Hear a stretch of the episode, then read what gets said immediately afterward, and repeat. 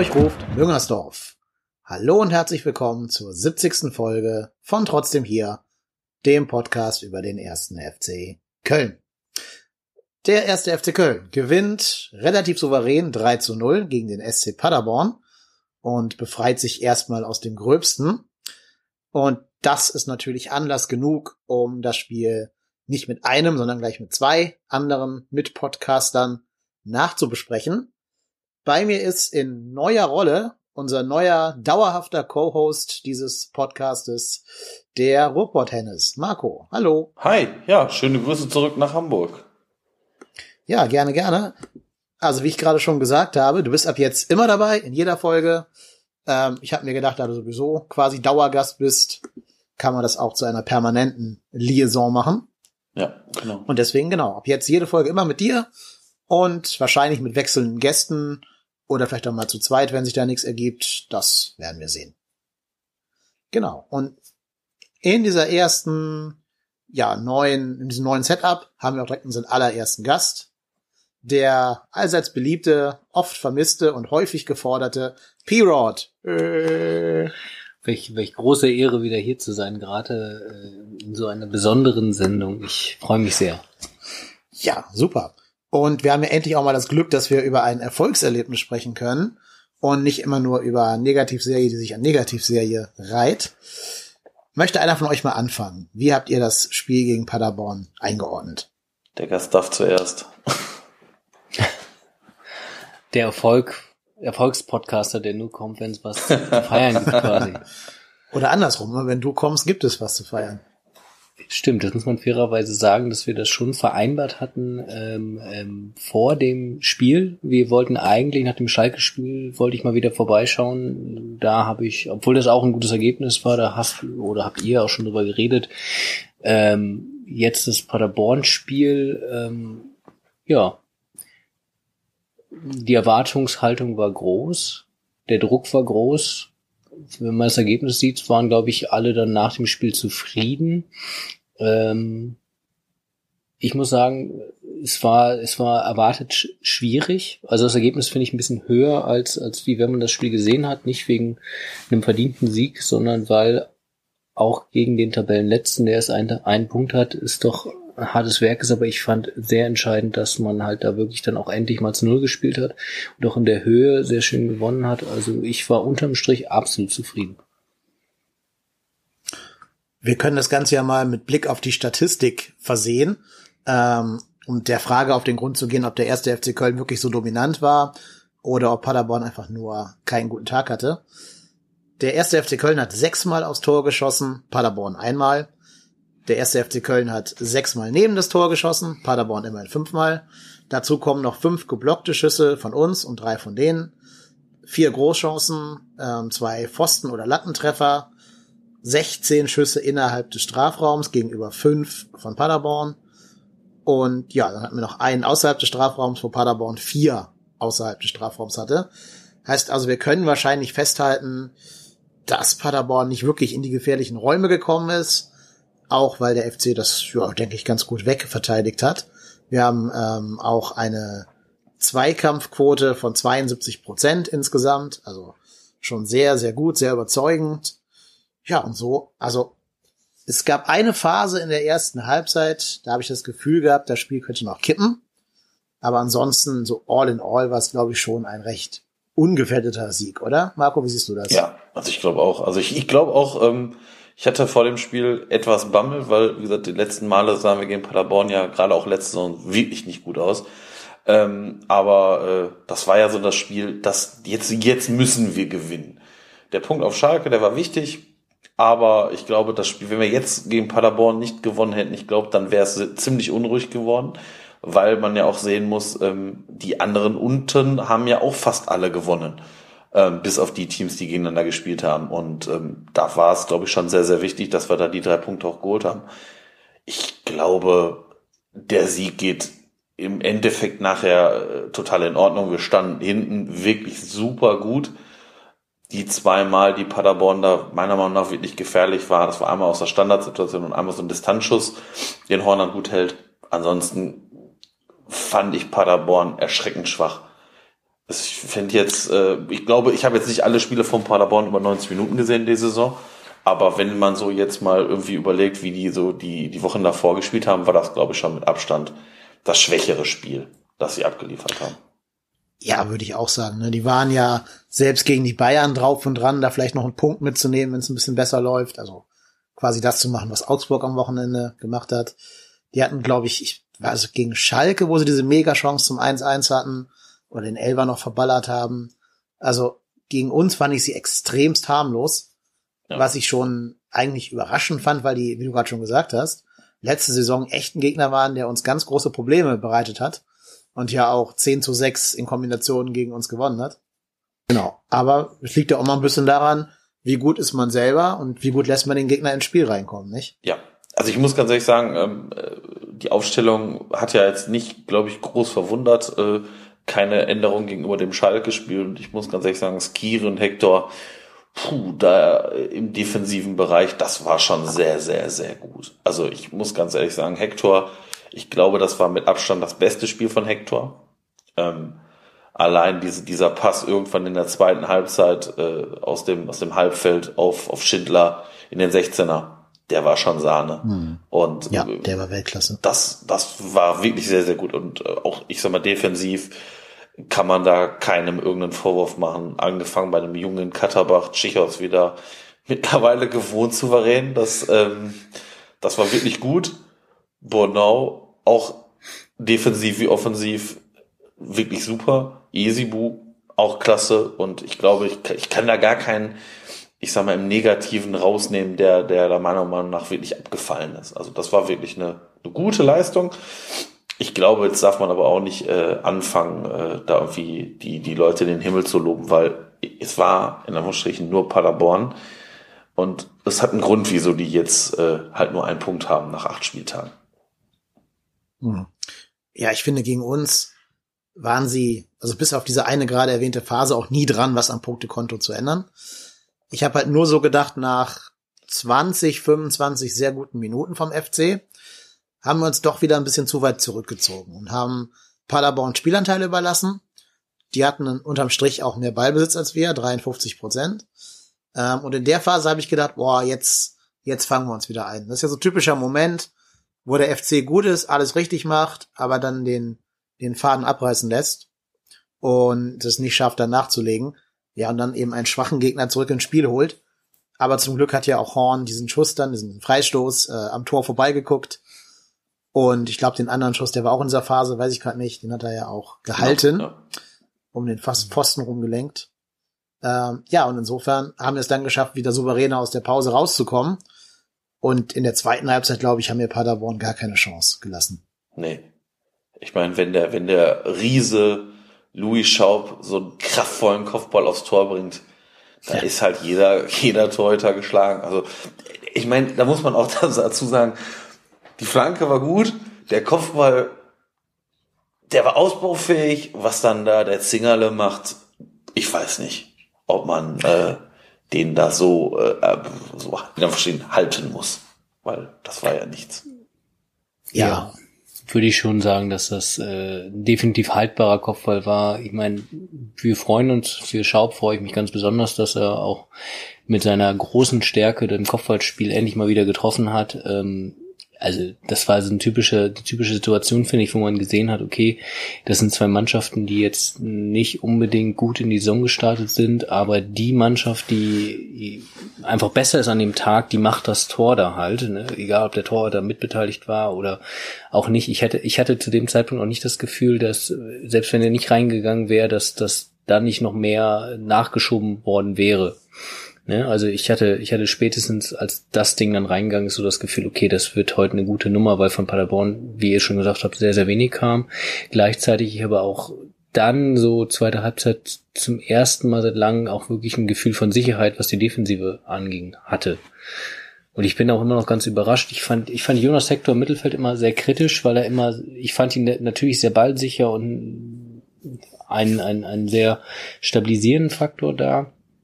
Ich fand ihn aber gegen Paderborn auf der Position, hast du ja auch schon gesagt, ähm, wahrscheinlich in seiner besten Partie auf dem auf dem auf der Sechser-Position oder Achter, wenn man es wie man wenn man es vielleicht auch interpretieren will. Also ich fand ihn auch offensiv tatsächlich dann auch sicherlich auch durch den schwachen Gegner ähm, auffällig und das fand ich sehr positiv, dass dass er sich da so in die in die Position gespielt hat, dass dass man auch gar nicht an dem jungen Katterbach auf links dann irgendwie zweifeln muss. Ja. Ich glaube, er hat natürlich auch davon profitiert, dass er endlich mal einen gestandenen Nebenmann da im Mittelfeld hat und nicht, also bei allem Respekt, Marco Höger oder ja, Sally Oetschan oder so. Da ist Skiri, glaube ich, schon nochmal ein ganz anderes Kaliber. Und von so einem kann dann eben auch ein Nationalspieler Hector nochmal äh, profitieren und sich an dem auch so, ja, vielleicht ein bisschen hochziehen oder sich von dem den Rücken frei halten lassen. Ja, und dann eben auch ein bisschen mehr nach vorne tun, als der Skiri vielleicht tun sollte in diesem Spiel. Die Frage, die sich mir stellt, ist, ob Westrate automatisch seinen Stammplatz zurückkriegt und Hector wieder auf links geht Katterbach vielleicht eins nach vorne und keins ersetzt, der auch angeschlagen ist. Oder ob man sagt, hier ist Giri Hector, klappt so super. Und Westerate muss erst mal mit der harten Ersatzbank Vorlieb nehmen. Ja, das wird, das wird eine heikle Nummer, aber ich glaube, das ist vielleicht auch gar nicht ja verkehrt, weil ich meine, wir, wir haben ja, glaube ich, im letzten Podcast ja auch schon mal oder ganz oft schon gesagt, also uns fehlt halt ganz oft so dieser, die, die Spieler, die von hinten halt massiv Druck machen. Das ist im Tor so gewesen, das ist ich sag mal, bis auf die Stürmerposition, auf allen anderen Positionen eigentlich auch. Der Kader stellt sich, ich sag mal, bis auf die Innenverteidigung, bis auf Meret, wenn er dann wieder da ist, eigentlich fast von selber auf. Und ich glaube, deshalb finde ich es ganz gut, dass man diese Möglichkeit hat, äh, da halt zu reagieren, weil wir haben ja gesehen, wie dann, dann fällt ein Festrate halt mal aus. Das, da ist ja ein Skiri oder ein Hector ja auch nicht vorgefeilt. Und wenn man dann jetzt mittlerweile einen Katterbach auf, auf links hat, bei dem man halt nicht jedes Mal bangen muss, wenn da irgendwelche Angriffe über die Seite gehen, wie ich sag jetzt mal bei einem Schmitz oder bei durchaus auch bei einem Bader. Ähm, da habe ich beim Katterbach, ich weiß nicht warum, aber einfach ein viel besseres Gefühl. Und ich glaube auch einfach, dass, dass man dem Jungen dann auch, wenn er dann mal einen Fehler machen sollte, den dann einfach auch besser verzeihen kann. Und das war schon ordentlich, ja. Wobei ich nicht finde, dass der Kader sich von alleine aufstellt. Da muss ich dir widersprechen. Also ich finde, Drexler kommt zurück. Der bräuchte eigentlich einen Platz in der ersten Mannschaft. Da hättest du ein Duell zwischen Drexler und entweder Schindler oder äh, Keins. Dann hast du das Problem, ob Meret, Psychos oder neben, ich glaube, Bornaus gesetzt, ob neben dem ein Wechsel stattfindet. Du hast Cordoba und Modest auf der Bank, die im Moment das Nachsehen hinter Terodde und Schaub haben. Also für mich alles kein Selbstgänger. Und dann hast du noch Westrate im Mittelfeld und die Option Hector woanders hinzuziehen. Also für mich ist das gerade ein sehr hoher und sehr förderlicher Konkurrenzkampf. Ja, klar. Wo ich eigentlich nur sagen würde, dass, dass Timo Horn und Easy Bue auf ihren Positionen gesetzt sind. Und alle anderen kannst du, glaube ich, relativ gut gerade ersetzen. Das stimmt, das stimmt. Aber ich, ich sage jetzt einfach mal, bevor ähm, die, die Frage stellt, steht ja auch immer, spielen wir weiter im 4-2-3-1 oder spielen wir mit zwei Stürmern? Ich glaube, dass vielleicht ist es auch ganz gut, dass wir da halt nicht auf ein System festgelegt sind. Wobei mir das 4-2-3-1 aktuell sehr, sehr gut gefällt, bin ich ganz ehrlich. Wobei man auch sagen muss, dass natürlich Simon Terodde momentan wirklich das sehr, sehr gut spielt. Ne? Also er macht viele Wege, läuft gut an, hat natürlich eine, eine körperliche Präsenz, die auch sehr stark ist bei, bei Offensivaktionen ich fand, also das ist der einzige oder der größte Wermutstropfen für mich bei dem Spiel, dass, dass äh, John Cordoba nicht endlich sein erstes mhm. Tor gemacht hat, ne, den er auch wirklich gut macht in der Szene, muss man ja auch sagen. So einfach war der jetzt auch nicht. Ähm, ich glaube, der Ziegler war da, der, der war sogar da, da noch dran, glaube ich, an dem Ball. Ja. Ne? Der lenkt den an den Pfosten und dann war ja die Ecke, die dann zum, zum 3 zu 0 führt. Also dadurch wurde das so ein bisschen angemessen, ich sag mal, entschädigt. Aber trotzdem hätte es mich halt für John Cordoba sehr gefreut, weil der natürlich immer noch äh, dieses Laster mit sich rumträgt, dass er einfach in der ersten Liga für den FC noch nicht getroffen hat. Ja, ja ich glaube auch. Vor allem, es war so typischer Cordoba, ne? Tankt sich gegen den Innenverteidiger durch, lässt sich da nicht abdrängen, kommt zum Abschluss. Ja, und dann braucht er zwei Grad mehr Innenwinkel und dann wird das ein Tor. Das ist sehr schade, weil näher war, glaube ich, im Tor noch nie in dieser Erstligasaison. Und es wäre natürlich für seine eigene Moral und auch ja im Heimspiel, ich glaube, es war sogar vor der Südkurve, wäre natürlich super gewesen, sich da feiern zu lassen. Gerade weil er immer noch sehr beliebt ist. Aber ist ihm leider nicht vergönnt gewesen. Ich würde mal tippen, der knips dafür dann Saarbrücken aus dem Stadion in anderthalb Wochen. Aber naja, ist leider auch wieder kein Erstligator dann. Das stimmt. Aber gegen Dirk Lottner, das zählt ja quasi. Das stimmt, ja. Meint ihr, meint ihr, dass John Cordoba weiß, wer Dirk Lottner ist? Nein. Ich bezweifle das. Das Also bezweifle vielleicht war der mal am Geisbockheim als, als Trainingskiebitz oder so. Aber wenn nicht, weiß John Cordoba das nicht. Nein. Schade. Ja, aber bei, bei, bei der Personalie finde ich einfach, ähm, ich finde, das ist der Riesenunterschied zur letzten Saison, wo ja das Thema Modest ein Riesenthema war in der Rückrunde, ähm, wobei es verständlich war, dass er halt nicht immer gespielt hat, weil einfach Simon Terodde äh, natürlich alles in Grund und Boden geschossen hatte. Da war das ein Riesenthema. Dieses Jahr Modest am Anfang gesetzt, Cordoba eigentlich auch und ähm, tatsächlich aber glücklos, während Terodde halt sehr, sehr stark gespielt hat in seinen kurzen Einsätzen, sich auch wirklich verdient hat, jetzt zu spielen. Gegen Paderborn finde ich das absolut bestätigt hat, auch getroffen hat, früh getroffen hat. Gleichzeitig hört man wenig von Modest und auch wenig von Cordoba. Also optimistisch gesagt habe ich das Gefühl, dass das der, der Bayer Lotzer sehr, sehr gut moderiert einfach, dass, dass die Spieler auch sehen, okay, wir müssen hier gegen den Abstieg alles machen, was geht und momentan ist das halt die beste Aufstellung. Ja, wobei ewig wird das nicht gut gehen. Also für immer werden sich Höger, äh, Modest, Cordoba, vielleicht auch mal Lasse Sobich, Cosciello nicht mit dieser Rolle in der, am Rücksitz zufrieden geben. Also da ist noch einiges an Konfliktpotenzial im Kader. Vor allen Dingen, wenn es mal irgendwann nicht so gut laufen sollte. Das stimmt, aber also ich glaube, ja, bei den Stürmern sehe ich das Problem auch am größten, weil grundsätzlich alle drei Stürmer grundsätzlich, also ich sag mal von der spielerischen Möglichkeit da spielen könnten. Ich glaube, da bringen halt wirklich einfach diese kleinen Nuancen aktuell den Unterschied und ich finde auch, dass Terodde in den Spielen äh, davor und auch gegen Schalke einfach gezeigt hat, dass er da auch jetzt gegen Paderborn zurechtgespielt hat, weil ähm, Modest hat äh, ein Tor gegen Freiburg gemacht, Cordoba noch gar keins. Terodde hat bis dahin auch eins gemacht. Also äh, es ist ja jetzt nicht so, dass ähm, ich sag mal, da jetzt einer rausgenommen wird, der irgendwie zehn Tore mehr als der andere gemacht hat. Und ähm, ich glaube, ich, ich, ich hoffe immer, dass Bayer Lorzer da die richtige Ansprache auch findet und zumindest ist es aktuell sehr, sehr ruhig, das stimmt. Mhm. Ja, ähm, ich bin eh ganz erstaunt, dass die Bundesliga gerade so ein bisschen so ein Revival des Stoßstürmers erlebt. Ne, also du hast in, in Wolfsburg Weghorst, der relativ treffsicher ist. Du hast ähm, Rufen Hennings, der hat schon fünf Tore für Düsseldorf erzielt. Jetzt Terodde bei uns hat schon zwei Tore erzielt. Schalke spielt mit Burgstaller, wenn auch nicht ganz so erfolgreich. Also ähm, es, es gibt wieder so, ein, so eine Rückkehr hin zu diesem großen, kantigen Neuner und so ein bisschen weg von dem falschen Neuner, wuseligen kleinen Typen. Finde ich ganz spannend. Und da haben wir ja direkt zwei von, von diesem Kaliber im Kader. Ähm, ja, aber auch da wird natürlich, das hast du gerade schon gesagt, Marco, die Frage sein, spielen wir zum Beispiel auch gegen Mainz in diesem eher abwartenden 4-2-3-1? Oder würden wir da schon mit zwei Stürmern spielen? Wobei ich persönlich finde, äh, das 4-2-3-1 war der Schlüssel zum Erfolg, weil du da einfach eine Defensivlinie mehr hast, weil Schaub in der Mitte spielen kann, was glaube ich sehr wichtig ist für die Spielauslösung des FCs. Also mit Schaub und Hector hast du dann zwei Spieler in der Mitte, die beide mal einen Steil schicken können oder so einen Nadelpass spielen können. Und du hast natürlich jetzt mit Keins und Schindler zwei Außen, die sich nicht zu schade sind, nach hinten zu gehen. Deswegen würde ich auch gegen Mainz, wo wir vielleicht ein bisschen äh, aktiver rangehen können, nichts am System ändern. Nö. Also ich würde ich würd auch nicht äh, groß wechseln. Also ich glaube, ähm, für, für Verstrate wird's, wird Mainz definitiv zu früh kommen. Der ist ja jetzt irgendwie frühestens irgendwie jetzt morgen oder Donnerstag im Mannschaftstraining. Die Frage ist, wie sieht's mit Drexler aus? Da war es ja mit dem Kaderplatz zumindest für, für Paderborn wohl sehr knapp, wie man hört.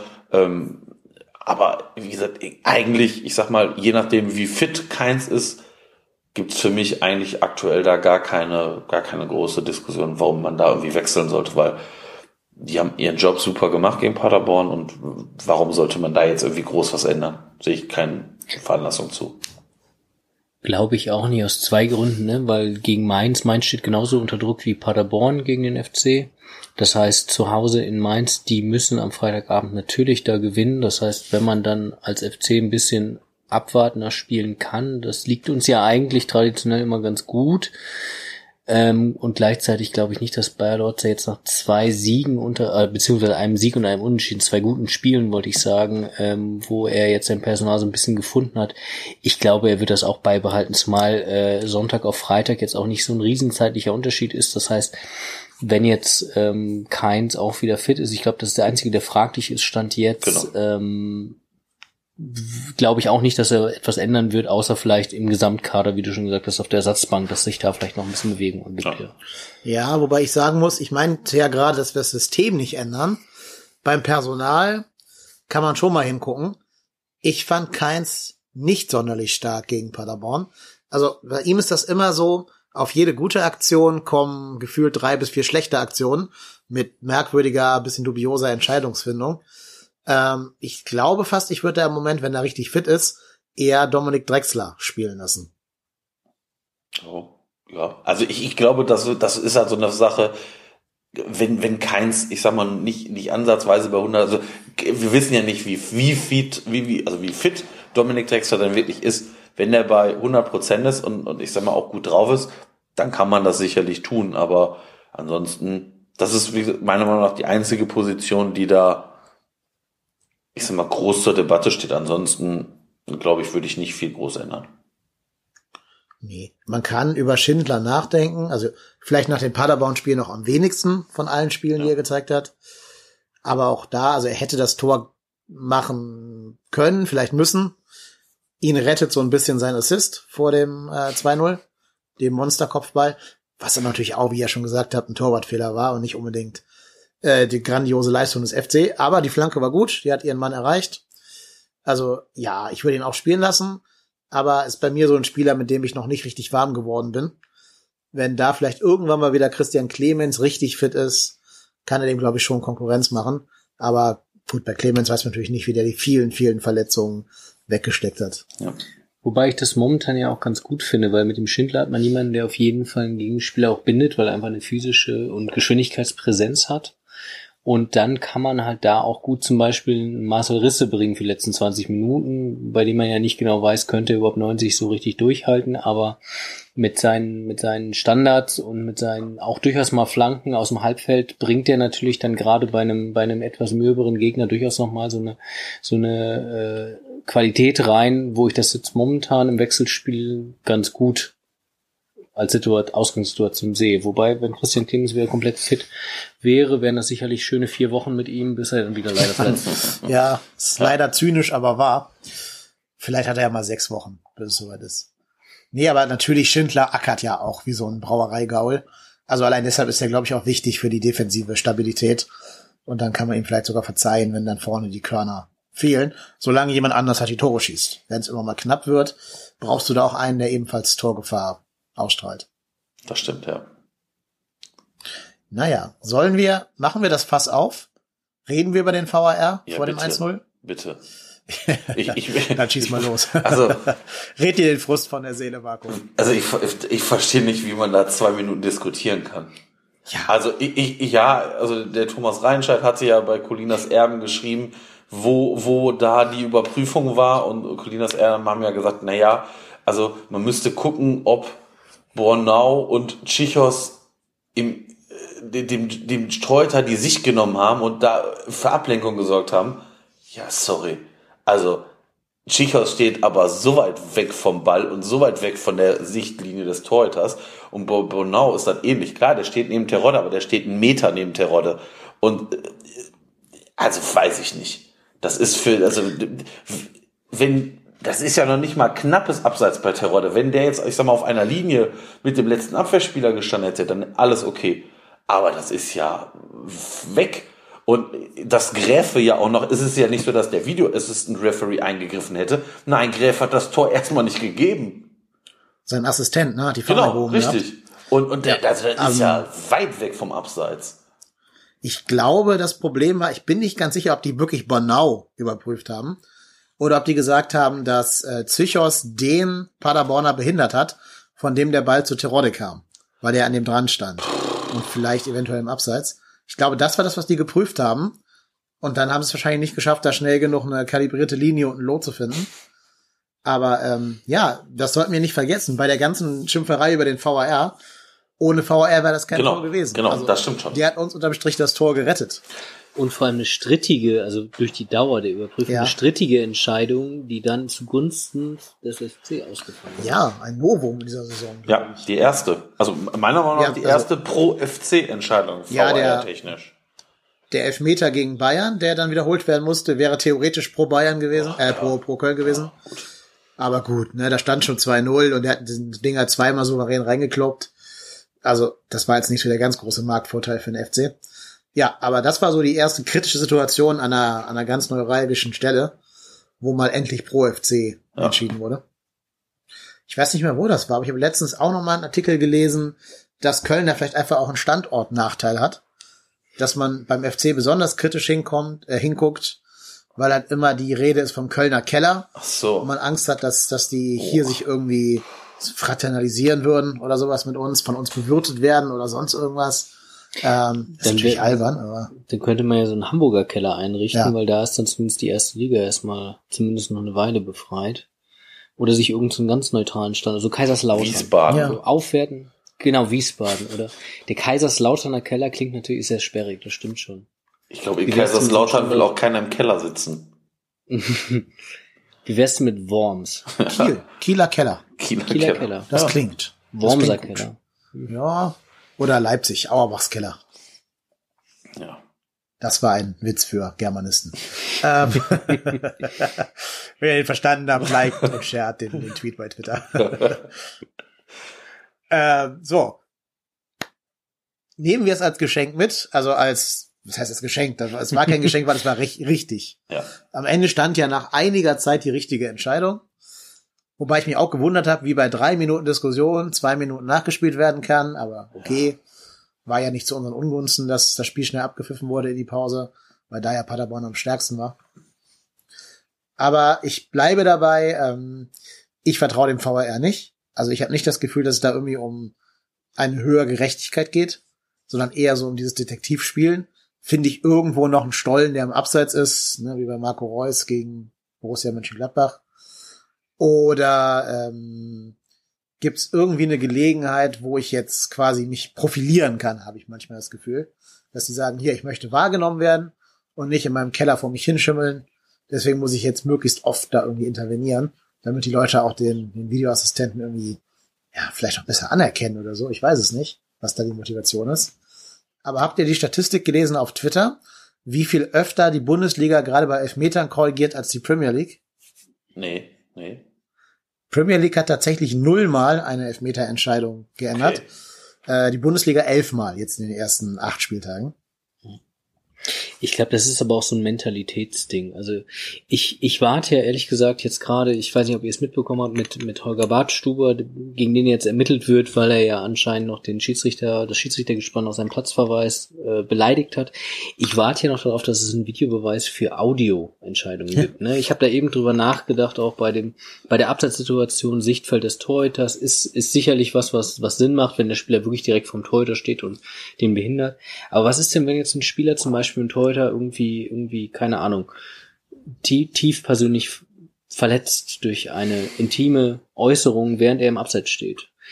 Müsste dann der Videoreferee, also haben die auch eine Tonspur, die da mitläuft? Ich haben die kalibrierte äh, Mikrofone? Nein, das haben wir ja in dem Hinspiel gegen Dortmund in der Abstiegssaison mitgekriegt, wo keiner in der Lage war rauszufinden, wann der Pfiff ertönt war, Genau. als der Ball über die Linie gerollt Ja. ist. Die haben keine Tonspur. Und ähm, tatsächlich, es gibt ja Fälle, wo die gegnerischen Stürmer Leo rufen und damit den gegnerischen genau Abwehrspieler verwirren. Aber gut, das ist dann halt einfach, würde ich sagen, Cleverness und nicht regelwidrig. Ob sie dabei jetzt im Abseits stehen, ist dann eine andere Geschichte. Aber Badstuber, die, die Entscheidung ist ja durch. Badstuber ist ja für zwei Spiele gesperrt. Zwei Spiele. Wurde er jetzt gesperrt? Okay, Mhm. das habe ich schon gar nicht mehr mitbekommen. Ja. Zwei Spiele obendrauf zu der Gelb-Roten oder Nee, zwei, insgesamt zwei? insgesamt zwei Spiele. Okay, das ist ja quasi nichts, wenn du eh schon mit Gelb-Rot 1 absitzen musst. Ja. Hab mich gewundert, weil ich dachte, naja, sexistische Beleidigungen werden heutzutage ein bisschen härter bestraft, so im gegenwärtigen Zeitgeist. Aber okay, nochmal Glück gehabt. Ja, Viel verhärter als äh, Rassismus in Italien zum Beispiel. Ja, genau. Ja. ja, in Frankreich wird ja zumindest jetzt Spiele unterbrochen, wenn rassistische Gesänge kommen. Aber auch das nutzen ja inzwischen schon wieder gewisse Ultragruppen für sich aus, um ein Spiel bewusst zu unterbrechen. Also da gibt's auch keinen Königsweg.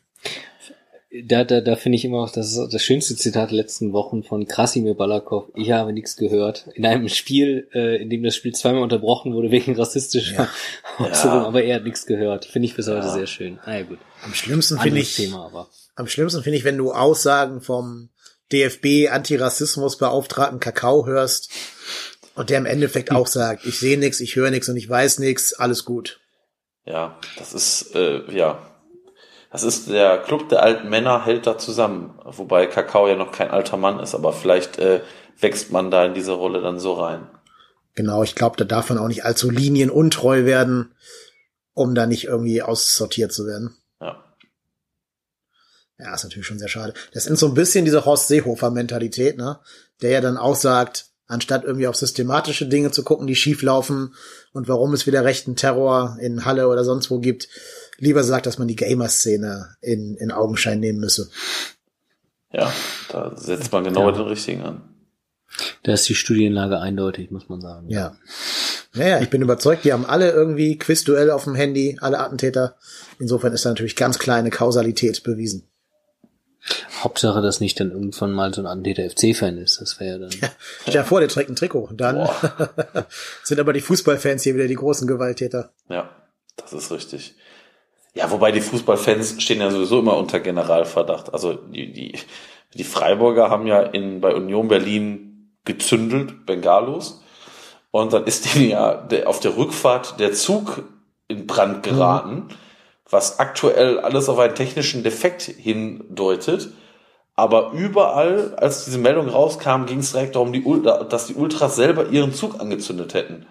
Wo ich mir denke so, ja, als, genau, das macht man ja auch. Wenn man in dem fahrenden, in dem fahrenden Zug sitzt, ohne Halt, fängt man ja an, den eigenen Zug anzuzünden. Also, äh, ja, weiß ich nicht. Vielleicht, vielleicht ist die Heizung ausgefallen ja, bei der Deutschen Bahn. Genau. Ja, kann du sein. Ja.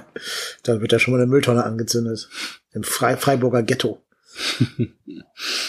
naja, aber ihr habt ja alle die Aussagen von äh, Christian Streich hinterher gehört. Ja. Das äh, ja, ist ja auch immer so ein, so ein Typ für sich, der Junge. Ich muss aber auch zugeben, ich bin wahrscheinlich einer der wenigen Menschen in der Republik, der mit Christian Streich nichts anfangen kann. Ich kann, ich kann äh, mit Freiburg nichts anfangen. Ich finde, das ist nicht, ist nicht meins. Also genauso wie Mainz oder Augsburg brauche ich auch nicht. Ja, die, also, wie soll ich das ausdrücken? Die sind mir halt bestenfalls egal. Aber Christian Streich finde ich aufdringlich unangenehm. Ja. Weil er zu allem eine Meinung hat und zu allem da sein, sein Kauderwelsch zum Besten gibt. Das stimmt Weiß ich schon. nicht. Finde ich schon sehr aufdringlich. Ja, aber es ist weniger wirre, als was immer noch aus München kommt, ne? ähm, was ja mittlerweile wirklich schon geriatrischen Wert hat, halt, wo man sagen muss, okay, da hat der Betreuer wieder nicht gut aufgepasst. Da war, stand er wieder in irgendeinem Flughafen, wurden die Mikros gezückt und dann durfte er mal wieder losledern, weil kein Aufpasser da war. Äh, also wir reden natürlich über Uli Hoeneß, der äh, über Kritik an dem Stammtorwart von Barcelona, über Verletzungsprognosen der eigenen Spieler etc. Also, naja, das ist dann, finde ich, schon ein anderes Kaliber. Da ist mir dann ein, ein, ein, ein zukünftiger Bundestrainer eventuell, er kommt ja schließlich auch aus Freiburg, das hat ja dann schon mal gute Voraussetzungen. Äh, Streich dann doch deutlich lieber, muss ich sagen, weil er zumindest, sage ich mal, doch durchaus liberale Ansichten teilweise dann auch noch vertritt. Ja, okay. Ähm, ich glaube, wir müssen auch mal zurück zum FC-Content kommen, bevor wir jetzt hier alle vergraulen. Ähm, der FC hat jetzt ein, wie wir gerade schon besprochen haben, schweres Auswärtsspiel in Mainz vor sich. Also es sind ja so ein bisschen gerade die Wochen der Wahrheit, wie man immer so polemisch sagt, angebrochen. Und jetzt geht's direkt am Freitag schon wieder nach Mainz. Das, ja, ich verstehe mal nicht ganz genau, warum die Sonntag spielende Mannschaft am äh, Freitag schon wieder ran muss. Das weiß ich wieder auch nicht, was die DFL sich da so ausdenkt, aber gut. Ich hoffe, dass der eine Tag Regenerationspause, die man weniger hat, plus die Anreise nicht negativ ins Gewicht fallen wird. Das ist unser langsames Training für die Europacup-Belastung, dass man schon mal weiß, wie es jetzt, ne? jetzt in vier Tage Pause, ist schrittweise Heranführung dann. Genau, es sind ja nur sieben Punkte bis Platz sieben. Das Nein, stimmt. aber mein steht auf dem gefürchteten 17. Platz. Ich würde nach dem Wochenende sagen, der 18. ist fest vergeben an Paderborn, auch wenn es noch sehr früh ist, aber ich glaube bis zur Winterpause auf jeden Fall. Dann kommt Mainz mit zwei gewonnenen Spielen, sechs verlorenen Spielen, kein Unentschieden und sieben zu acht im Torverhältnis. gegenüber unseren 8 zu 16. Also ich würde sagen, zwei Vereine, die sich recht auf Augenhöhe treffen werden. Was erwartet ihr für dieses Spiel? Ja, wird, das könnte, könnte, wird wahrscheinlich kein hoch ansehnliches Spiel, wobei die Mainzer, ich glaube, da wird's jetzt auch kritisch. Also ich glaube, die haben zwar schon zwei Spiele gewonnen, aber das ist ja jetzt auch nicht so der Oberhit, ne? Also wie gesagt, ich glaube auch, Platz 18 ist vergeben aktuell erstmal. Aber danach wird's ja sehr, sehr eng und, und da werden die Mainzer versuchen müssen, da zu punkten. Und was wir auch machen müssen. Aber ich glaube nicht, dass das ein Offensivfeuerwerk werden wird. Das glaube ich aktuell nicht. Ich habe die Befürchtung, es wird so ein Angst essen Seele auf Spiel. Also wo sich keiner so richtig traut, irgendwie was zu tun. Bei Mainz ist ähm, Fernandes gesperrt nach seiner gelb-roten Karte. Dafür kommt wahrscheinlich Kapitän Danny Latza zurück ins, ähm, ja, in, in die erste Elf. Aber ich gucke gerade mal so ein bisschen den Mainzer Kader an. Und ich sehe jetzt schon, wer die Tore gegen uns schießt. Für die Torwette bei Tipico. Na, Adam, Adam Soloy. Ja, oder so, ja, genau. Ja, genau. Ja, ich würde ich würde auch, ich würde auch den Herrn Maxim auf der Bank auch nicht unterschätzen. Das ist so einer, der ja. kann auch mal wieder einen Standard endlich mal wieder reinmachen und da, äh, was ist mit Herrn Brosinski? Der ist doch gegen uns auch mal für ja. zwei bis drei Assists gut, ja. Ja, der ist inzwischen ja auch Kapitän, Stammrechtsverteidiger. Spielt eigentlich hier der, der, wie hieß der nochmal, der mit dem Elfmeter schinden? Mm, Bla ja, Blasis? Der Blasis? Der Blasis? Nee, der ist, Gibt's den noch? Der, der, ist, nee. der ist, ich glaube, ich glaube, der wurde zurück nach Argentinien geschickt. Sehr gut, geschieht ihm recht. Oder Spanien, ich weiß es. Geschieht ihm recht dafür, dass er den Elfmeter damals geschunden hat. Auch wieder so ein, so ein Ding zum Videoschiedsrichter, wie man das durchgehen lassen kann. Aber gut, das ist jetzt vergossene Milch. Nee, aber Mainz ist natürlich so ein Verein, mit dem einerseits sehr große Höhen der jüngeren Vereinsgeschichte verbunden sind. Mhm. Also wir denken natürlich alle an dieses 2-0 damals im Mai 2017. Osako und vorher Jonas Hector. Das war natürlich, ja, ich glaube, das Spiel, das wir alle nie vergessen werden. Und davor sind wir ja auch schon mal gegen Mainz aufgestiegen. In der letzten Daumensaison war das, glaube ich. Also ist jetzt nicht zwingend ein Verein, der uns liegt, aber zumindest äh, einer, mit dem große Höhen verknüpft sind. Das stimmt, ja. Ja, aber ja, das, das, ach, wenn man, wenn man es ganz ehrlich nimmt, werden wir da vielleicht eine Möglichkeit haben, unser Punktekonto auszubauen. Also ist für mich kein, kein Muss. Das ist so ein Spiel, wenn man da gut spielt, dann wird man da vielleicht Punkte mitnehmen. Aber es ist jetzt kein, keine garantierte drei Punkte Abholstation, finde ich. Weil das wird, das wird auch ein harter Kampf werden, um da Punkte mitzunehmen ich, ich sehe Mainz auch momentan vielleicht ein bisschen schwächer, also vom Tabellenplatz zumindest, als was sie eigentlich können. Ne? Also andere Mannschaften performen da momentan so ein bisschen besser, obwohl ich Mainz da eigentlich stärker sehe. Deshalb bin ich auch so verhalten optimistisch, was so ein Dreier angeht. Ist nicht unmöglich, wenn die eigene Leistung stimmt, aber ich, ich vom Gefühl her würde ich eher durchaus auch einen Unentschieden nicht als, als, ja. als Weltuntergang sehen, weil dadurch hält man Mainz natürlich auch so ein bisschen ähm, gerade weil es ein Auswärtsspiel ist, ähm, auf Schlagweite. Ja, ähm, andererseits, wenn du jetzt gegen Mainz nicht gewinnst, wird es danach natürlich immer noch mal eng, gegen wen man noch gewinnen möchte. Direkt danach, am zehnten Spieltag, kommt dann, glaube ich, Düsseldorf. Ja, das also ist wir nach Düsseldorf. Das ist ne? deine Antwort. Ja, ja, wir müssen wieder nach Düsseldorf, zwei Auswärtsspiele in Folge. Was auch, naja, geile Planung. Aber dann kommt's, glaube ich, ziemlich ne? klar auf Fall.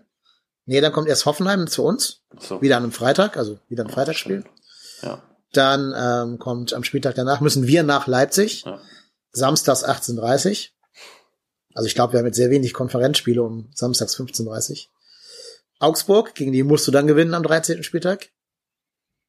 Und dann haben wir am 14. Spieltag Union. Also das sind die vier Spiele. Mainz, Düsseldorf, Union, Augsburg. Da muss Zählbares her. Ja, das ist richtig, ja. Ja, ich, ich sag mal so, der ganz, ganz, also der, der ganz große Druck hört sich ein bisschen doof an, wenn, der, wenn man nicht sagt, der fällt jetzt ein bisschen ab.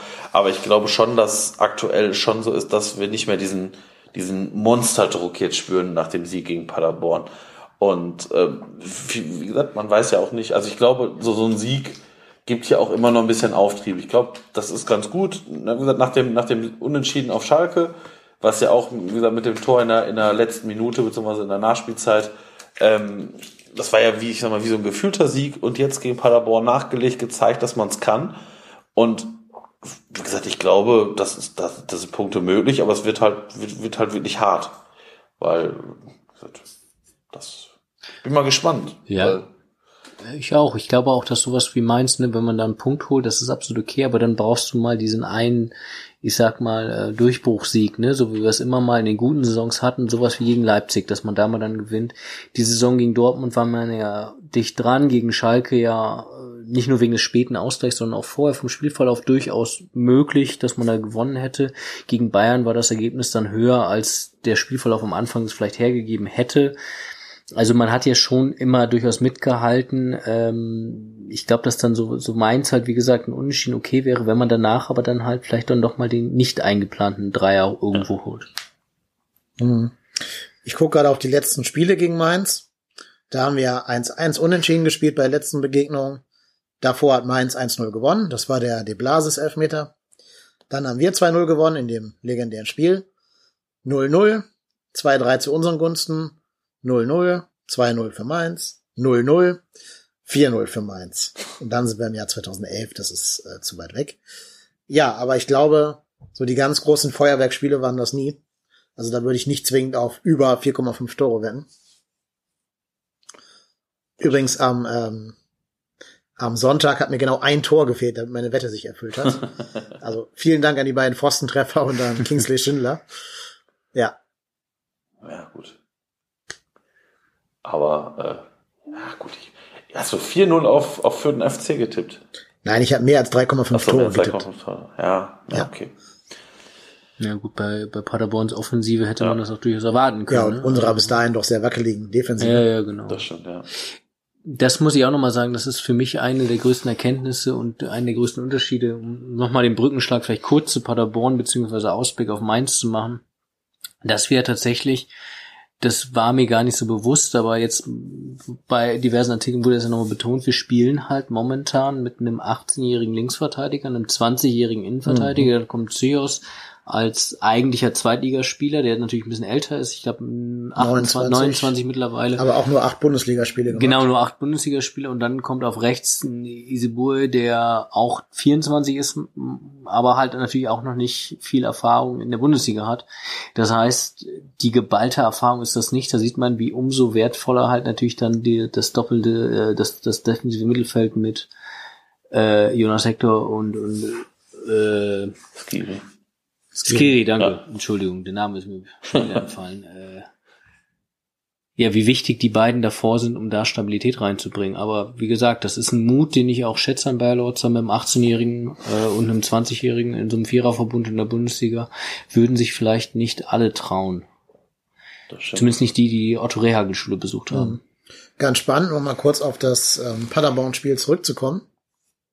Paderborn hat ja konsequent versucht, über ihre linke, unsere rechte Seite anzugreifen. Das heißt, die haben wahrscheinlich nach dem Hertha-Spiel gedacht, dass Easy und äh, Bornau eine Schwachstelle seien. Die haben Katterbach weitestgehend in Ruhe gelassen, was vielleicht sogar ein Kompliment für Katterbach ist, weil die gesehen haben, dass der seine Seite schon mit Hector zusammen und mit Keins davor gut im Griff hat. Ja. Ja, also ich, ich, ich, ich war auch sehr verwundert, dass so wenig versucht wurde, über Katterbach zu gehen. Ähm, fand auch, dass der es wieder sehr, sehr unaufgeregt gespielt hat und aber auch Easy Bue, das war wirklich ein sehr gutes Spiel, finde ich, von ihm. Also wie gesagt, der, der schaltet sich ja sowieso immer sehr, sehr viel auch offensiv an. Das hat er ja auch gegen, gegen Paderborn durchaus mal gemacht. Aber defensiv war das, glaube ich, schon eins seiner besseren Spiele für uns. Ja, ich glaube, er lernt langsam seine etwas wilden Aktionen zu drosseln. Da wurde er auch gegen Schalke von Jonas Hector zu Recht angepfiffen, als er sich da im Mittelfeld irgendwo eine gelbe Karte abgeholt hat. Ähm, ich glaube, er lernt langsam was, was Positions, ähm, wie sagt man das, Positions Treue. Treue, aber das Wort suche ich gar nicht, nee. Ähm, also die Disziplin, Positionsdisziplin bedeutet. Also sprich die Position immer, immer zu halten. Ja, und das kann uns nur gut tun. Und ich weiß nicht, ob wir schon erwähnt haben, wenn nicht, sei es hier nochmal erwähnt. Bono hat ja wirklich, ich glaube, das beste Spiel im FC-Dress gemacht. Ja. Gerade nachdem es gegen Hertha nicht so toll aussah. Also was der hinten, aber auch vorne abgefackelt hat, das war für einen 20-Jährigen schon richtig, richtig gut. Ja. Ja, ich muss auch ganz ehrlich sagen, wie der da, ich sag mal, äh, da zu dem Kopfball hingeht, pff, das war schon, war schon ordentlich. Ja, und auch vorher diese Fluggrätschen, mit denen die Bälle ja. da noch weggrätschen, ne? Ja. Wenn das klappt, super geil. Wenn nicht, gibt's wahrscheinlich rot. Aber ähm, hat ja jedes Mal funktioniert. Also ja. das Timing scheint schon zu klappen. Dann glaube ich im Moment auch, kommt Mire nicht an den beiden vorbei. Nee. Ich glaube, aktuell äh, gibt es da keinen Grund, äh, das irgendwie groß in Frage zu stellen. Sollten genau. beide fit sein. Ja, ja, genau. Vorausgesetzt. Und nicht gesperrt. Ja, genau. ja. Ja, aber Mire ist ja auch nicht der Typ, den Bayer Lorzer favorisiert. Ne, der ist ja eher so ein zurückweichender äh, Innenverteidiger, während er eher den herausrückenden Innenverteidiger bevorzugt. Ich weiß nicht, ob ihr die Seite kennt, www.taktikfüchse.de. Mhm. Die haben sich auch mit dem FC auseinandergesetzt. Ähm, und die haben das, dieses zurückweichende Verteidigen, die Klo-Haltung oder Klostellung genannt. Ne, also du gehst mit deinem Popo nach hinten, um nach hinten gehen zu können. Und den Gegner lässt du auf dich zukommen und wartest auf die passende Gelegenheit zuzuschlagen. Das macht vor allen Dingen Marco Höger mit großer Freude, diese Haltung. Aber eben auch Meret. Und das ist halt das, was Bayer Lorze den Spielern austreiben wollte. Mhm. Der hat gesagt, ihr müsst aufrecht bleiben, ihr müsst anlaufen, ihr müsst scharf anlaufen und ihr müsst das starke Bein des Gegners anlaufen damit der idealerweise den Ball verliert oder zumindest einen Fehlpass spielt. Ja, und das, so langsam finde ich, sieht man es auch, dass die ersten Früchte dieser Arbeit jetzt geerntet werden können.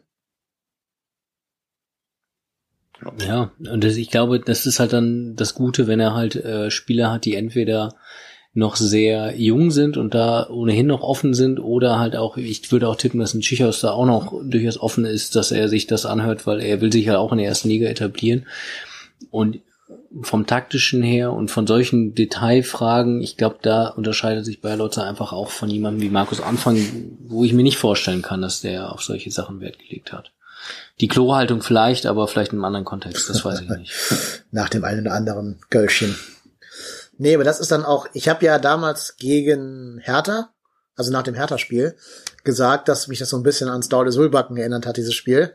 Also der so totale Systemabsturz, wo dann alles schief geht. Aber da hat sich Bayer Lorzer doch als deutlich taktisch flexiblerer Trainer erwiesen, der auch nicht mit seinem System verheiratet ist, sondern ähm, relativ variabel zwischen 4-4-2, 4-4-2 mit Doppelsechs, mit Raute oder 4-2-3-1 ähm, wechseln kann. Ja, zeigt aber wiederum auch, dass unsere Spieler das ja anscheinend auch hm. irgendwie vermittelt, also auch umgesetzt ja. bekommen. Weil ich meine, das, die eine Sache ist ja, was, was sage ich als Trainer draußen sondern auch, was machen meine Spieler da auf dem, auf dem Platz.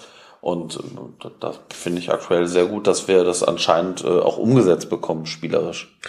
Total. Da ähm, macht es jetzt doch bezahlbar, dass Armin Fee sehr viel Wert auf so Fußballintelligenz gelegt hat und mit Leuten wie Skiri, Westrate und so weiter auch Spieler geholt hat, die einfach taktisch die Flexibilität mitbringen und auch den Spiel, die Spielintelligenz. Und das finde ich schon beeindruckend, wie du gerade schon gesagt hast, denn wir haben ja die gesamte Rückrunde der letzten Saison plus X äh, Dreier- bzw. Fünferkette gespielt und von da aus relativ nahtlos auf eine Viererkette zurück zu wechseln, schafft ja vielleicht auch nicht jeder so mental. Ähm, und insofern sind wir da, glaube ich, schon einen Schritt weiter als vielleicht bevor Bayer Lorzer hier Trainer wurde. Ja. Und es ist ja auch ganz spannend, welche Rolle dann Jonas Hector immer so einnimmt, ne? Weil das sicherlich von der Spielintelligenz auch ohne jede Frage einer der sicherlich besten Spieler im Kader ist, der dann letztes Jahr in der Fünferkette fand ich ähm, manchmal so ein bisschen nicht ganz so glücklich wirkte. Ähm, auf der Sechs sicherlich irgendwo das mehr ausspielen konnte, weil er zumindest deutlich mehr Ballkontakte hatte, vielleicht noch mehr oder mehr Dominanz im Spiel. Ich weiß gar nicht, ob es Ballkontakte sind, aber ich sag mal relevante Ballkontakte. Und natürlich am Anfang der Saison, wo man auf Viererkette umgestellt hat, war völlig klar, Jonas Sektor und Linksverteidiger, das, das, das kann der halt im Schlaf. Und deshalb ganz spannend jetzt die Entwicklung beim 4-2-3-1 den jetzt wieder auf die 6 zu ziehen. Also da ist, glaube ich, auch so ein bisschen, ich glaube, dass sich da Armin Fee und Bayer Lorzer, äh, Achim Bayer Lorzer sicherlich sehr, sehr gut auch verständigen über das, was sie da eigentlich gerade machen und wie sie das Ganze so planen. Ja, selbst äh, Schmatke hatte meiner Meinung nach schon vor, Hector dauerhaft ins defensive Mittelfeld zu stellen. Deswegen hatte man damals ja die sieben Millionen für Janis Horn investiert. Ist halt nur daran gescheitert, dass Janis Horn halt leider, oh. naja, ne, nicht der beste Spieler der Welt ist. Und jetzt bei Hannover einen bequemen Platz auf der Ersatzbank für sich gefunden hat. Ja. Ähm, aber das war, glaube ich, der Plan hinter dem Transfer, dass man eigentlich Hector mhm. ins Mittelfeld ziehen wollte. Deswegen hat man auch keinen anderen Sechser geholt und hat sich dann ähm, Janis Horn als nicht Bundesliga adäquat entpuppt hat, hatte man plötzlich ein Problem, weil da musste Hector hinten links spielen. Dadurch war das Zentrum verwaist. Dann hat sich Hector noch verletzt im Spiel gegen Arsenal. Mhm. Ja, und dann war der Abstieg im Endeffekt fast schon nicht mehr aufzuhalten. Aber es ist spannend, wie vor der Saison haben wir sehr viel über die Sechserposition geredet und jetzt aktuell, Stand heute, ist es, äh, wissen wir nicht mal, ob Verstrete, der das gut gemacht hat, äh, Stamm spielen würde, weil wir jetzt momentan auf der Sechs, zumindest gegen Paderborn, zwei der besten Spieler auf dem Platz wahrscheinlich haben mit Skiri und Hector. Ja. Ich würde auch fast behaupten, dass im Sommer ein großes Angebot für Skiri kommen würde, wenn der jetzt weiter so spielen würde wie in den ersten acht Spielen. Ja, ja, gut, ich meine, das, das kann natürlich immer passieren. Das ist, das ist, das ist natürlich, wir sind gesagt, wir sind der erste FC Köln.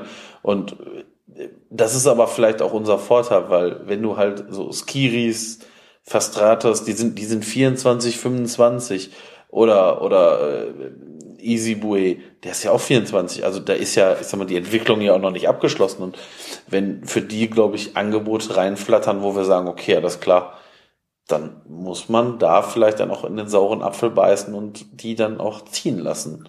Wenn sie denn ja, ziehen, also wenn sie denn gehen wollen, das weiß man ja auch nicht. Ne? Also. Hm. Ja, wir haben ja dieses Jahr auch mehr investiert, als wir eigentlich auf der genau. hohen Kante hatten. Das heißt, wir müssen ja auch wieder ein bisschen Transfererlöse erzielen. Und es ist ja beim, beim FC auch nicht gang und gäbe, dass wir Spieler, die wir für x Euro holen, für mehr Geld wieder verkaufen. Nö, das ist in der Regel Meistens muss er versuchen, ja. den Ramsch irgendwie loszuwerden. Wobei ich, wobei ich da jetzt dieses Jahr nicht das Gefühl habe, dass, also das, das, das macht Armin ich schon ganz gut, ja. dass er, wenn er viel Geld investiert, dann in Spieler wie Bornau, in Skiri, genau. wo man relativ sicher ist, dass die auch wieder einen hohen, selbst wenn sie jetzt keine überragende Saison hätten, einen relativ hohen Wiederverkaufswert hatten. Das war bei Mireia auch schon so, der ähm, nicht umsonst war, ich weiß gar nicht mehr genau, was er gekostet hat. Ich glaube irgendwas zwischen drei und sechs Millionen oder so. Ähm, wo man aber sicher wusste, selbst wenn der jetzt ein Jahr so gut wie gar nicht spielen würde, würde der sicherlich einen Transfer äh, danach auch eine ähnliche Ablöse generieren. Und bei jetzt aktuell habe ich nicht das Gefühl, dass da ein Spieler dabei ist, wo man sehr viel Geld verbrät. Nee, vor allem, weil wir ja relativ wenig investiert haben für diese vier Spieler. Mhm. Mit 20 Millionen Euro ist ja noch ein relatives Schnäppchen in der heutigen Zeit. Ja. Mire kam damals für sieben Millionen zu uns. Mhm. Ähm, Was auch schon viel Geld war damals. Ne? Ja, ja, für einen vollkommen unbekannten jungen Spieler, der noch keine Erstliga-Erfahrung hatte. Das ist schon richtig. Ich glaube, diese sieben Millionen kannst du auch immer noch wieder erzielen, auch wenn er jetzt nicht die ganz großen Einsätze hat. Ja, auf jeden Fall. Aber ähm, das denke ich auch. ja, ich glaube schon, dass Armin Fee es geschafft hat, da Werte zu schaffen im Kader. Ja. Und das ist was, was nicht viele Sportchefs vor ihm hier vermocht haben. Glaubt ihr denn, dass Fee über die Saison hinaus überhaupt bei uns noch bleibt? Ja, ich bin skeptisch. Also er kokettiert schon sehr stark mit seinem Abgang. Mhm. Er muss ja auch jetzt bei dieser Vontora-Show da wieder irgendwas in die Richtung ja. gesagt haben. Ähm, ich habe es nicht gesehen, deswegen keine Ahnung, was genau er gesagt hat. Aber ich sag mal, wer so offen damit kokettiert, der will doch zwei Dinge. Also entweder möchte er einfach mehr Liebe und Wertschätzung, dass die Leute sagen, ach Armin, bitte, bitte bleib.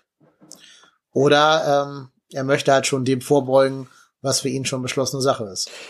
Ja, also ja, ich, also er hat ja, er hat ja sowas gesagt wie, naja, also ähm, weil er wurde gefragt, naja, äh, wie, wie sieht's denn aus? Sie haben jetzt nur noch Vertrag, nur noch also ein Jahr Vertrag.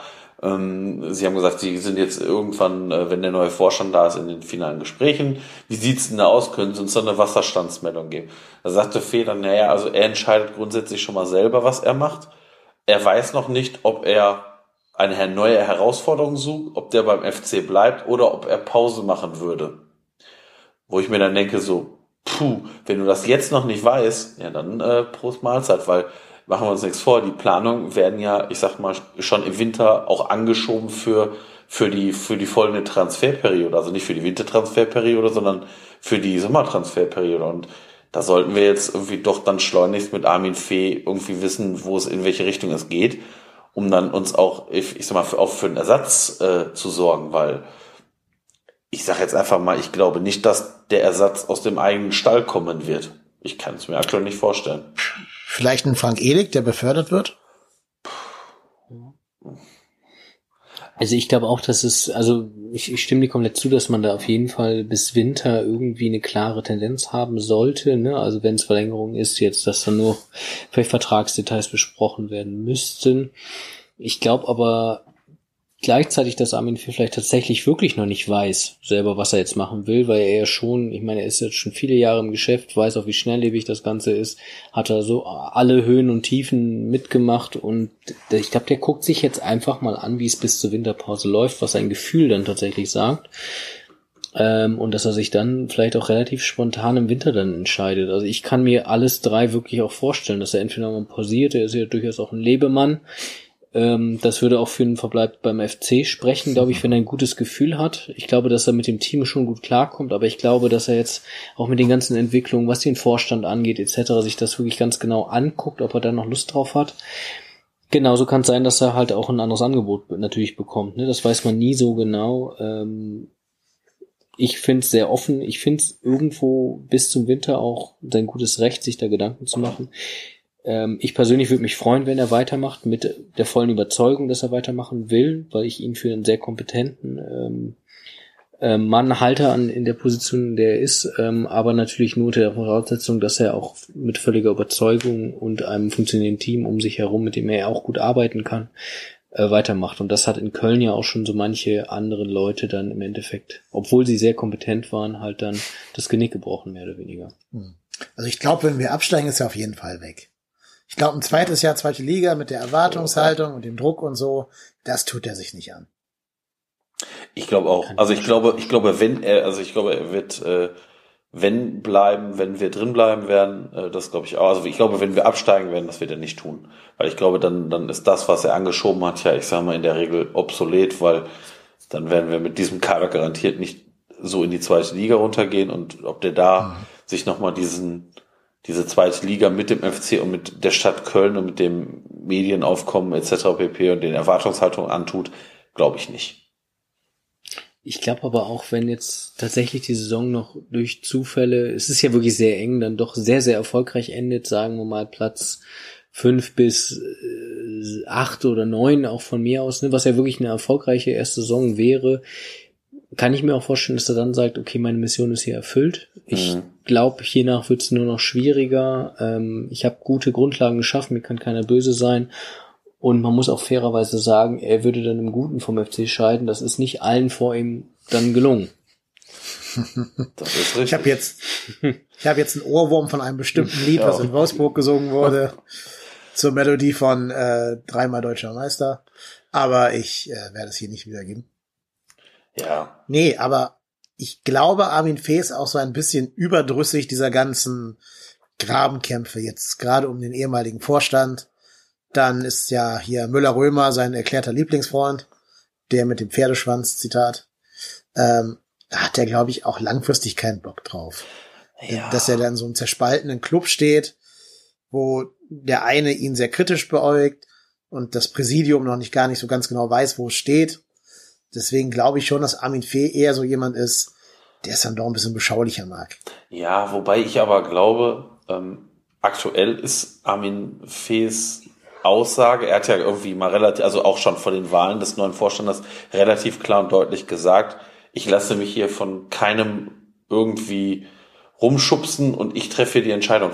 Und ich glaube, der neue Vorstand hat das ja relativ deutlich gesagt, dass die operativen Geschäfte natürlich die Geschäftsführer führen und man da jetzt nicht bei jeder Entscheidung mitsprechen möchte und man denen das Vertrauen schenkt. Und ich glaube, also zumindest habe ich so das Gefühl, das ist aktuell auch so der Fall. Also der, der neue Vorstand hält sich ja da wirklich sehr bedeckt und finde ich auch sehr gut. Das ist mal äh, sehr nett, das auch so zu erleben, weil äh, unser alter Vorstand hat da ja doch durchaus mal die ein oder andere Delle drin gehabt in der Kommunikation, wo man denkt so, ja, alles klar, das muss jetzt nicht sein. Das schon? Das schon? Ich glaube nur nicht, dass sich Armin Fee, wenn es hart auf hart käme, was von denen sagen lassen würde. Also die sind ja seine Vorgesetzten und haben ja auch die Funktion, ihn gegebenenfalls irgendwie ähm, ich sag mal, zu beraten, jetzt in Anführungsstrichen. Aber ich glaube nicht, dass der auf die drei, die ja alle nicht aus dem Fußball kommen, dass der sich von denen was erzählen lassen würde. Ja, aber ich glaube, da geht's ja nicht. Also ich kann mir nicht vorstellen, dass Armin Fee zu denen hingeht und sagt, ich hätte, also ich würde, ich verpflichte Spieler XYZ und die sagen, nee, nee, nee, den möchten wir Nein, aber aber andersrum.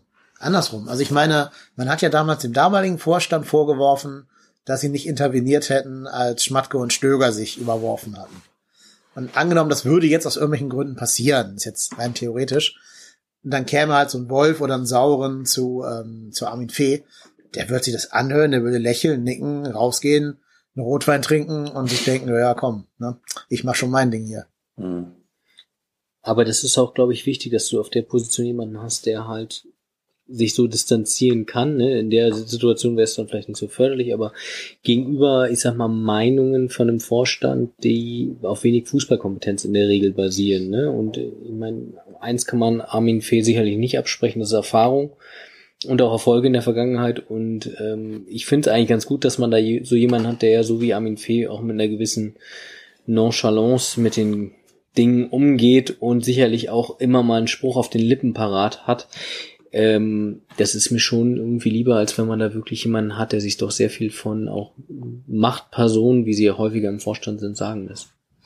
Ja, in der Hinsicht kann ich euch mal den Twitter-Account von Wayne Schlegel empfehlen. Michigan Lebens- und Unfallversicherung. Ähm, der hat das Outfit von Armin Fee bei Von Torra humoristisch kommentiert. Ich werde jetzt nicht verraten, was er da gesagt hat, aber ich fand es spot on. Also sucht alle mal nach dem Account von Wayne Schlegel und dann lest euch das mal durch. Das ist Comedy Gold. Ich kann es mir vorstellen. Ja, also ihr könnt euch auch vorstellen, in welchem Outfit Armin Fee da saß. Ich habe es nicht gesehen. Mein Nee. Gefühl würde mir sagen, ein äh, deutlich spannendes T-Shirt Weiß. und darüber eine Ja. Lederjacke. Nee, Sportjackett. Also Sportjacket, das ist die Alternative. Gut, das ist nicht mehr Sommer. Ja, ja, ja, zerrissene Hosen und Sneaker. Also Es- wie man, wie man sich halt so mit knapp 60 kleidet. Absolut gut. Es ist äh, seitdem, seit unserem Ex-Trainer bin ich, was modische, modische Eskapaden angeht, bin ich, bin ich da absolut, bin ich da absolut entspannt. Also ein T-Shirt mit dem Ausschnitt bis zum Bauchnabel, wenn man es nicht mehr tragen sollte, das ist so für mich so ein No-Go. Da finde ich Armin Fee halt ja immer noch irgendwie, irgendwie hat das immer noch was. Ja, auf jeden Fall passt es ja in sein Gesamtimage rein. Ne? Mhm. Ja. Wenigstens authentisch. Ja, das auf jeden Fall. Ich lese jetzt den Tweet doch mal vor, nachdem ich ihn jetzt so angeteasert habe. Also erstmal hier ist das Outfit äh, für dich, Pirot. Du kannst es ja sehen hier Mhm. neben mir. Und dann schreibt der Account Edwin Schlegel. Armin Fee sieht aus wie ein Autohauschef, der am Casual Friday nur bis eins macht, dann mit dem Lexus eine Kommilitonin seiner Tochter abholt und mit der und ihrem fetten Vaterkomplex zum Bumsen nach Sylt fährt. Ja. Naja, aber gut, da hat man doch den, den Look, den man in ein paar Jährchen dann auch haben Ja, gefunden, oder? Und dann geht's noch weiter. Die Frau und die Tochter von Armin Fee machen ein Wellness-Wochenende, das Armin die Sau ihnen geschenkt hat. Die Tochter studiert nämlich BWL, weil sie als Einzelkind später das Autohaus übernehmen soll. Sie würde aber viel lieber direkt heiraten, Kinder kriegen und zu Hause bleiben. Sie plant seit fünf Jahren eine Zeitschrift für Armins Autohäuser. Das Projekt wird sie aber genauso wenig beenden wie ihre schulische und berufliche Ausbildung. Ja, also super. Ich kann es mir wirklich bildlich vorstellen. Das ist immer diese spannende Frage. Was würden Fußballer machen, wenn sie nicht Fußballer geworden wären? Boah. Bei Armin Fee ist die Frage, glaube ich, seit jetzt gerade eben beantwortet. Ja. Dubioses Autohaus. ja, genau. Irgendwo in Mainz. Hallo! Ja, genau, richtig. Ja, wobei in Mainz können wir uns mit dem Betreiber von Autohäusern doch sehr weit bringen. Bis nach Gelsenkirchen, um genau zu sagen. Ja, du, du hörst ja leider auch nicht 93, Pirot. Ähm, kann ich dir nur empfehlen. Da wirst du rausfinden, was für dubiose Dinge das Mm. Clown-Maskottchen von Mainz so treibt. Der Johannes, der Trickbetrüger. Okay, ich höre mal rein. Ja, tu das. Jo, jetzt haben wir, glaube ich, über sehr viele Dinge geredet. Nicht immer mit der ganz großen Disziplin beim FC zu bleiben. Aber ich hoffe, dass es allen Hörern trotzdem gefallen hat und einen gewissen Mehrwert gebeten hat. Ich hoffe, du, Marco, bist zufrieden mit deinem Debüt. Debüt als Co-Host. Selbstverständlich. Aber ich habe ich hab noch eine Sache. Ja, bitte. Wir haben ja acht Tore erzielt. Wie viel Prozent haben wir nach Ecken erzielt? Wisst ihr das? Habt ihr es ungefähr drauf? Also ich würde sagen, mehr als vier Tore davon waren Ecken, also fünf. Kann du jetzt nicht in Prozent ausrechnen im Kopf.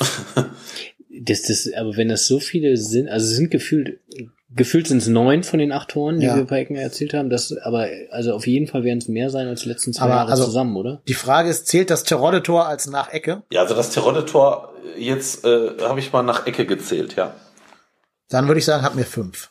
Fünf von acht. Nee, vier nur, aber ich fand das im Gegenteil, also ich muss ganz ehrlich sagen, also ich fand die Ecken in den letzten Jahren immer eine Vollkatastrophe. Und ähm, ich hätte nicht auf vier getippt. Also zum Beispiel das, das äh, Tor am zweiten Spieltag gegen den BVB von Drexler, das war ja auch noch eine Ecke. Und ähm, Aber dann müssen es doch fünf sein.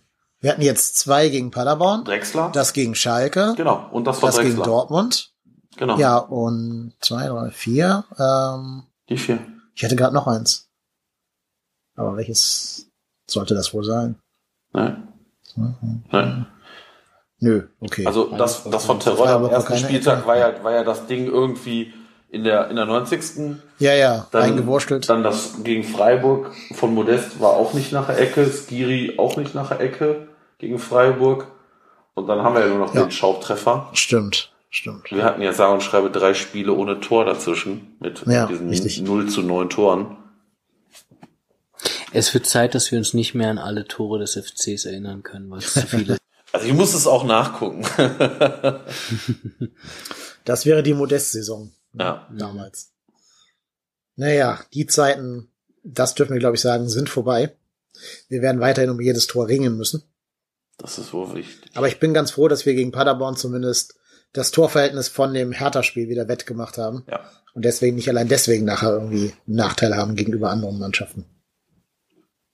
Ja, das war schon wichtig. Ja. Und sage und, schrie- zwei und, mehr sein können. und sage und schreibe drei Spiele in der Elf des Tages beim Kicker. Ja. Hatten wir auch schon lange nicht mehr. Nee. Genau. Bono, Hector und Terodde. Und Schaub. dritte? Schaub, okay. Ja. Terodde hätte es aber auch von der Note her schaffen können. Der hat auch eine Kickernote 2 bekommen. Ja. Ja. Wenn der statt dem Pfosten das Tor nochmal trifft und dann zwei Tore schießt, Dann rutscht er auf ja, 1,5. das glaube ich auch. Ja. Das ist wohl. Wobei Kickernoten ja eh noch mal ein Thema für einen anderen Podcast sind. jo, hat noch jemand irgendwelche Spannendes aus der Welt der Statistiken? Nee. Nee. Gut, dann würde ich sagen, können wir an dieser Stelle den Podcast auch beenden. Ähm, wir alle erwarten das Schlechteste und hoffen das Beste gegen Mainz, würde ich sagen.